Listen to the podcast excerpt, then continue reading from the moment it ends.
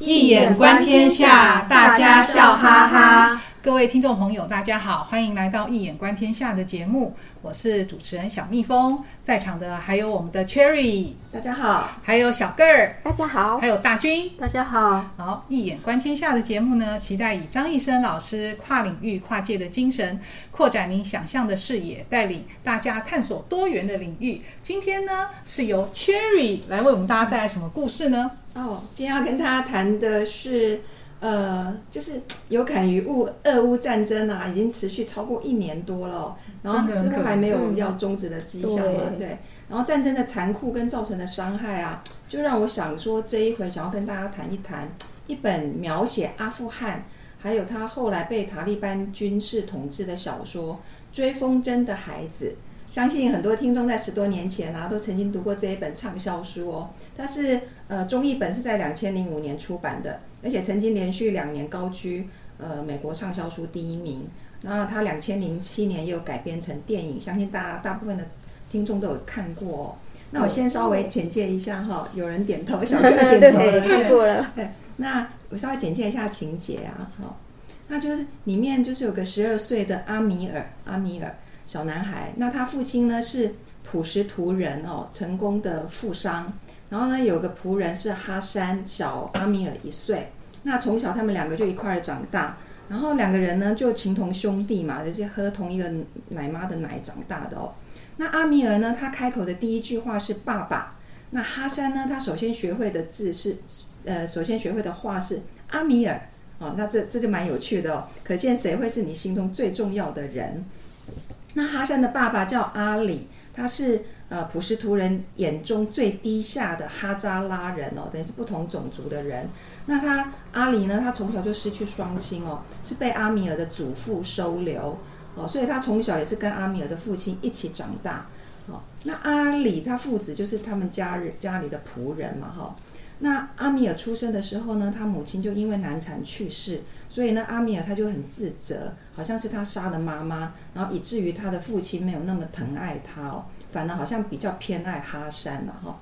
那哈山的母亲呢，生下他之后，因为哈山天生就兔唇嘛，那没几天他妈妈就跟着别人别的男人跑了，所以等于是他们家中都没有女性，没有母亲哦。嗯，那阿米尔呢，他比较缺乏勇气，很软弱，每次被被人家欺负的时候呢，都是哈山在替他出头哦。那有一次地方上的一个恶霸叫阿塞夫，他就跟两个小流氓围住了阿米尔跟哈山。那阿塞夫就嘲笑阿米尔：“你怎么会跟一个哈扎拉人做朋友哦？”那阿米尔他因为害怕，他就否认说：“哈山才不是他的朋友。”你看就觉得很那个哦，对啊。然后，然后当那个阿塞夫他准备用那种有一种叫做指节套环，就是好像用钢铁做的哈，可以攻击人。他就准他套了那个指节套环之后，就准备要攻击阿米尔了。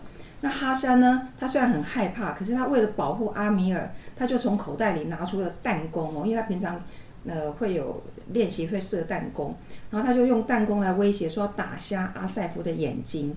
那阿塞夫只得放弃哈，他也他也害怕真的被变成瞎眼哦，但是他就发誓说一定要找机会报仇。那爸爸呢？他对阿米尔这种懦弱哈，总是感到很不满。有一次呢，他在跟他的好友拉辛汉聊天的时候就说：“我很担心阿米尔。”其实阿米尔刚好在旁边躲起来，有听到了哈。那天爸爸在跟他好朋友在聊天，就说：“我很担心担心阿米尔，他一个不能为自己挺身而出的人呢、啊，长大之后一定会是个懦夫哦。”所以阿米尔自己也就有刻板印象，觉得他自己真的是一个懦夫。然后当阿米尔呃在学校展现写作的才华的时候啊。也自己写了一些文章嘛，要给爸爸看，可是爸爸却一点都不看重啊，连看都不想看，反而是那个拉辛汉，也可以说是阿呃阿米尔的人生导师了哈，反而一直鼓励他要写作，从事写作。那他们住在阿富汗的首都喀布尔嘛，那当地每年都会举办一个大型斗风筝比赛哦，那斗风筝的人呢，他就要用自己的风筝线。那这个线很特别哦，跟我们台湾在放风筝不太一样。它这种风筝线呢，是用碎玻璃制成的。然后这个线呢，它就高飞在天空中的时候，可以将别人的风筝线给切断。那切断之后，他的助手，好，他的助手就要去追那个掉落的风筝。然后最后就是冠亚军在争夺赛的时候，呃，最后拿到这个斗下来的那个风筝就是一个战利品嘛，这样才算赢，你才能当成一个冠军哦。嗯，这比赛好特别，特别特别，在我们这边从来没看过，所以可见他们的那种。斗好斗的精神，哦，或者民族性吧，哈，嗯，不太一样。对，那阿米尔呢？他很擅长切断别人的风筝。那哈山呢，则是擅长去追风筝。他常常都知道大概会落在什么地方，所以他常常就跑到那个方向，然后就好整以暇在那边吃东西，等着那个风筝掉下来。太厉害了，知道风向，嗯、对对，会观风向。好，对。然后一九七五年的时候，那次那一场斗风筝大赛啊，阿米尔他勇夺了冠军。哦，真的是经过千辛万苦勇夺冠军，然后终于赢得爸爸的赞赏。因为这种风筝大赛，所有的家长、全城的人都会围观哦。那比赛结束的时候，哈山就要跑去追那个最后一个掉落的风筝嘛。然后他离开之前，就转过身来跟阿米尔说：“为你千千万万遍。”他英文是写说：“For you a thousand times over。”哇哦！听到这句话，为你千千万万遍，让我瞬间联想到当年可是非常轰动的哦。因为那个时候还是用 M S M S N 来聊天，不知道大家知不知道？因为这样不小心透露年龄。对对对。然后很多人当时的那个 M S N 的昵称啊，都会改成这句“为你千千万万遍”，来表达愿意支、愿意付出所有能来支持我们喜欢的人，或者我想要支持他，我就我就写出这句。哇，大家那时候好轰动，好轰。轰动啊！有的人甚至往那个布那个布布洛克上面网志上面也是写这个。对对对，所以这句话哦，我也我我当时也有有幸参与这场盛世，你有改名吗？我会改过啊，有改过。小慧小个儿也是很文青的哦，真的。那时候当初真是感动好多人哦，每每个读者都说他每看必哭，嗯，真的。那我这一次是就找出来再看第二遍来，真的是非常的感动。那哈山，我们就回到故事哦。哈山他找到风筝之后呢，他刚好要跑回家拿给阿米尔的时候，却在小巷中遇到了那个阿塞夫，那个那个恶霸。那阿塞夫他当然知道那个阿米尔是冠军嘛，他就威胁哈山要把风筝交出来。好、哦，他就是让你二选一，你一个是风筝交出来，我放你走；要不然我就是要对你不客气了。嗯、那哈山当然是拒绝，因为他觉得那是阿米尔的战利品，他一定要成功的把它带回去哦。当然，那阿塞夫当然就就打伤哈山，而且把他推倒在地，叫两个小流氓架住哈山，而且把他裤子脱下来，就真的强暴他了，哦、非常的惨惨烈了，非常惨烈，真的。那阿米尔他就觉得，哎，连天都黑了，怎么哈山还没回家？所以他就出去要找哈山。那刚好找着找着，哎，他就目睹了这一切。他刚好躲在一个一个地方，他看到，哎，那不是哈山吗？怎么被阿塞夫在那边？他就目睹了哈山被阿塞夫欺负，而且被强暴。可是呢，他因为阿米尔，他因为害怕，而且他觉得他一定要拿到这个战利品，这个风筝，他才会是冠军啊！他就不想不想挺身而出，不想去喊救，也不想去找那个大人来救他，他就跑走了，他就跑走了。印证了他父亲说的，说的他是一个懦弱，不敢为别人挺身而出，也不敢为自己挺身而出。所以呢，他就没有为哈山挺身而出嘛。后来呢，然后那那哈山当然就成功的把这个战利品拿回去，可是他全身都是伤，裤子什么都是血。嗯。但是呢，阿米尔就当成他没看到，然后呢，他也不承认哈，他也故意疏远哈山。然后他阿米尔过完十三岁生日的时候，他就栽赃陷害哈山。原来呢，他就把他爸爸送他的新手表。还有一些钱故意塞到哈山的床垫底下，然后就跟爸爸说是哈山偷的，然后他就希望爸爸能够赶走他，因为他觉得虽然说哈山知道自己是被陷害的，哈是被陷害，但是哈山还是坦诚是自己做的。为什么呢？他是为了要保护阿米尔 不受他爸爸的惩罚。真的很爱阿米尔。对，你想说，如果我是哈山，我我当然会说，我根本不好委屈哦，不想，绝对不是我。那爸爸当然会说。那阿米尔，那你为什么告诉我是哈山偷的，哦、对不对？那一定知道知道凶手，诶，陷害的人一定是阿米尔嘛。所以你看哈山这么这么的保护，哈，像小克讲这么的保护、嗯、阿米阿米尔，好，然后然后这个时候，呃，爸爸他，呃，爸爸他平常他就说没有 比窃盗更十恶不赦的事情，因为他觉得，呃，说谎，好，或是偷窃。是最不可原谅的事情。嗯嗯、可他这一次他居然原谅了哈山哦，然后也很出乎阿米尔的意料之外。那但是阿里就是他爸爸，阿里跟哈山他就不顾爸爸的挽留，好，那就坚持离开家里了。嗯嗯，对啊。哎，然后接着故事后面还有，然后到了一九七九年那一年，苏联就入侵了阿富汗嘛，就像现在的苏联入侵乌克兰一样哦。然后爸爸就带着阿米尔先逃往巴基斯坦，然后逃亡的途中呢，爸爸为了保护同车的一个妇女而不被苏 苏联的士兵强暴，他就冒着生命危险挺身而出来相救。然后父子呢，他们就辗转到了美国定居，然后。爸爸就当了加油工，然后阿米尔毕业之后，那他就成为了一个作家，还要还诶还跟一个阿富汗的将军的女儿结婚了。但是不久，爸爸他就因为癌呃肺癌就去世了。然后两千零一年呢，阿米尔他就接到生重病的那个拉辛汉打电话了。拉辛汉就是当初一直鼓励他写作的那个、嗯、精神导师，对对对，爸爸的好朋友。嗯、然后呢，他就要我们阿米尔说，哎，来巴基斯坦看他。然后他就说，他就跟阿米尔说了一句话，他说：“这儿有再次成为好人的路。”好，英文是写说 “There is a way to be good again。”好，那原来拉辛汉一直都知道阿米尔是如何背叛哈山的，嗯、他整个整个事情都知道，就对了。好像应该是哈山有跟他说了，哈，嗯，然后这样这样，然后阿米尔他就找到了，千辛万苦也是找到拉辛汉之后。然后他就得知说，哎，阿里已经误误出了地雷身亡。然后哈山呢，跟他的妻子，在一九九六年的时候，塔利班掌权嘛，然后他们夫妻俩都被枪毙。然后，然后拉希汉呢，他就希望阿米尔呢，他可以救回还住在克布尔孤儿院里面哈山的儿子叫索拉伯，哦，嗯，然后阿米尔就起初他根本不情愿冒险嘛，他觉得毕竟自己在美国有幸福的生活，而且跟事业他已经开始写作，开始出名了哦。但是拉辛汉就跟他告诉了他一个秘密，他说其实当年阿里他根本是无法生育的，然后哈山是阿米尔的爸爸的私生子，所以他们是兄弟。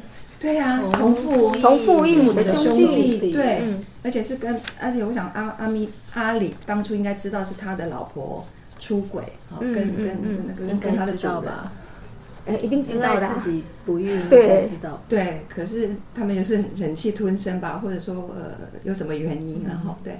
然后阿米尔震惊之余，他就回顾他自己过往犯犯下的种种罪过，哎，他就经不起良心的自责，他就决定前往克布尔，好，然后经历了也是一个千辛万苦，得知索拉伯他已经他本来在孤儿院，可是被一个塔利班的首领从孤儿院带走，而且还把他囚禁在家里当性奴，性奴很恐怖。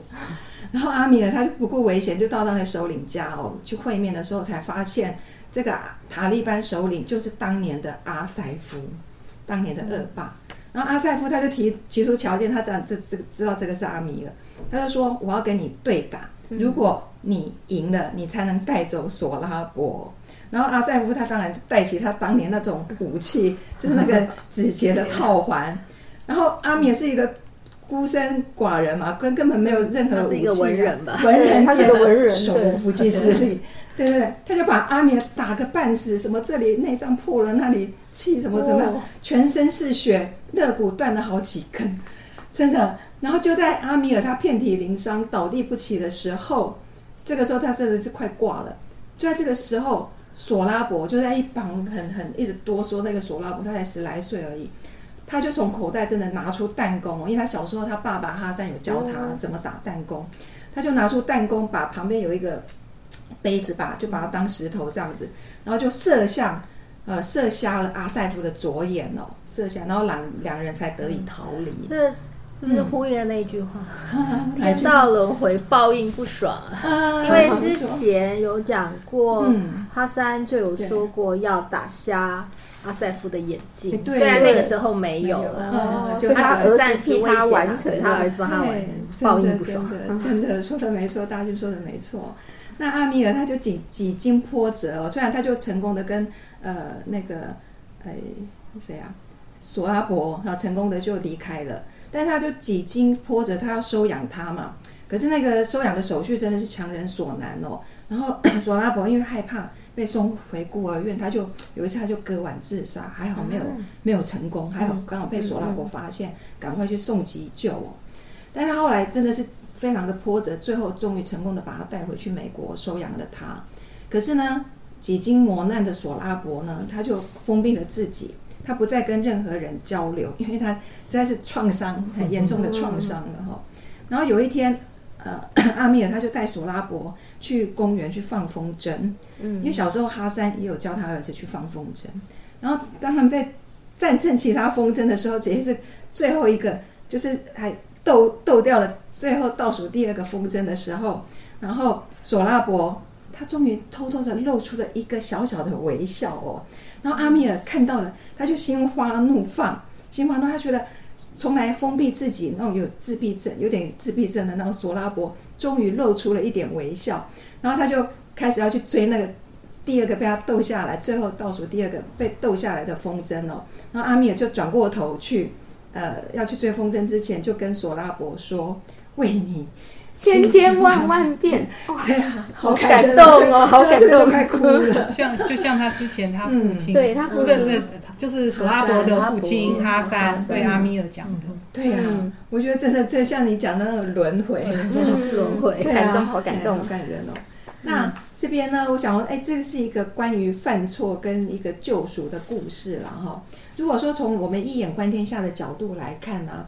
我是用那个泽风大过卦，还有泽水困卦哈来来说，因为那个阿米尔他那么的懦弱跟自私哦，对哈山犯下了不可原谅的大过，然后大过错，所以就是折风大过。那阿米尔呢，他从此就陷入了困境，他也会良心自责，也会不安，他以为他就无法原谅自己，他就选择逃避，啊，他就不敢面对自己的过失，啊，以为往事就可以埋葬起来，然后还把哈山他们赶走。哦，这样是逃避。可是呢，脱困之道就是要去赎罪，哦，完成救赎，才能够更新生命，才能够大大的超越自我。那不晓得大家对这个有什么看法？我觉得啊，就是凡走过必留下痕迹，嗯、就是有时候连一点点的小事情有没有，其实都会刻在我们心里面，会留下，嗯、会留下一些刻痕。嗯，然后所以其实我们都以为说，哎，那个小小的小小的刻痕，然后我们忽略它就没有，其实没有，它其实就是刻在我们的 DNA 里面，刻在我们的生命里面。嗯、所以只有真正的面对面对这些刻痕，你才能够得到真正的救赎。真的耶，我觉得小孩讲的好好。哎，大军，我想讲一下，因为你讲到。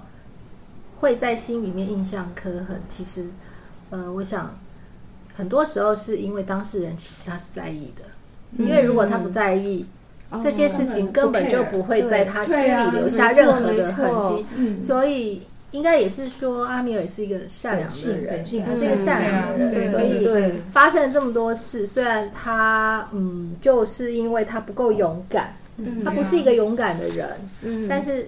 他最后还是走上了救赎的路。当然，这些是他以往他其实都很在意的一些事情，在他心里面累积，累积到了后来，他终于鼓起了勇气，然后决定要去。救这个索阿伯，对，然后的完成他自己的一个救赎，一个救赎，讲的好好，大军，对。啊。然后阿米有做这些措施的时候还是小孩嘛，嗯，那之后可以完成救赎，这真的非常有勇气，也真的很为阿米尔高兴。嗯，有时候我们会伤害所爱的人啊，真的是有的时候言语上啊，或者行为上的，如果能够想在有生之年做出弥补哈，这真的都很需要勇气，对，也是很感恩的事情，对，而且才能够因为当初犯下的大过错，嗯。之后大大的超越吧，这也是大过的呃意义哈意涵。嗯，大家都讲的好棒哦。嗯，那每个人心中啊，其实都有一个风筝。风筝呢是一个象征的意象哦。譬如说，哈山他追的是阿米尔的友情，那阿米尔追的是父爱，还有后面的救赎。那风筝呢，也可以代表忠诚、勇敢、自由、感恩跟升华。那同时也可以隐喻了呃对立面哦，背叛、懦弱。禁锢、欺骗跟堕落，那阿米尔他为了救赎，终于踏上了再次成为一个好人的路，变成可以为别人追风筝的人哦。可以就就像呃《易经》里面的三雷颐卦，颐就是那个颐养天年那个颐啊，那颐就是一个愿为臣嘛哈，它是部首哈，一个臣在那个愿愿望的愿的右边那个业，那颐呢就是愿为臣。就是奉献的意思哦。唯有那个无私的奉献，化小爱为大爱，人呢才能够像风筝一样悠游于天地之间哦。那想要看看大家的想法，我们是否能够为自己的风筝勇敢去追呢？嗯，对。我想到啊，有时候我们就是遇到不愉快的事情啊，就以为说我们把它遗忘放下，大家劝你说啊，不要再去想了，不要再去想了，把它当成断了线的风筝，随风而逝，有没有？不要追，不要追，不要再去想了。那以为这样就是就是放手。那但但是说不定这只是一种逃避。对，大军讲的。对，就只是逃避嘛。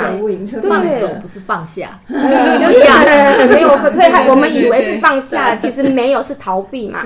那也许在这个故事告诉我们，也许去把那个风筝追回来，才是真正的放下。真的耶，对，小克讲的好好哦。对啊，这个我我觉得这个风筝啊，可能可以比喻成我们这个辈子啊，自己这辈子要完成的使命，嗯、所以会不断的追求，用手去掌握。嗯、然后呢，但是自己是否知道我们自己的风筝长什么样子？我所指的这个风筝啊，就不是我们物质，嗯、或者是社会上很评价的财富啊，嗯、或者是地位啊，有对有形的名声啊，嗯、而是我们自己的人生价值想要彰显的地方在哪里？嗯、然后如何找出我们自己人生价值？这个。要不不断的去思思考啦，嗯，你不要不断思考，然后去行塑财神。嗯、也希望大家在工业化这个忙忙忙的时代，我们愿意去追求，花点时间去思考的事情。嗯、是啊，没错，嗯，只要愿意开始去追自己的风筝啊，嗯、永远都不会嫌晚。任何时候都是可以的，真的耶，真的真的对。其实从这部小说啊，哈，追风筝的孩子，他就让我看到阿米尔，他从犯罪到自责跟良心不安，然后到最后的救赎的这整个过程哦。然后我觉得说，人呢，同时有具有魔性跟神性，就像弗洛伊德有讲的哈，就一个 id 就是本我，还有 ego 自我跟 super ego 超我。然后让我们去思索，哎，一个人究竟应该去追寻什么样的人生哦？对。对啊，真的是但愿我们大家都可以找到我们心中那个风筝，都可以当仁不让，为他挺身而而出，勇敢去追，为你千千万万遍。对，各位听众朋友，今天的节目就到此结束。各位朋友有任何的看法或建议，欢迎回馈到 Podcast 信箱哦。您的支持与鼓励是我们前进的动力。那喜欢我们节目的朋友，请记得订阅我们的节目，并帮我们分享节目资讯，让更多的人以一眼观天下，以华人文化的万金之首。易经作为媒介，协助大家转换不同的视野角度来看世界，借由易卦来隔世间的万事万物，看出现象的核心意，让真理自然地展现开来。那节目资讯中呢，有张一生老师的新书《易经符号诠释学：当代华人格物的理论与实践》的新书介绍，以及新书发表会的精彩片段，欢迎朋友们点击连结收看。在此非常感谢大家的收听，也感谢 Cherry。小个大军的参与，我们下次见喽，拜拜。拜拜。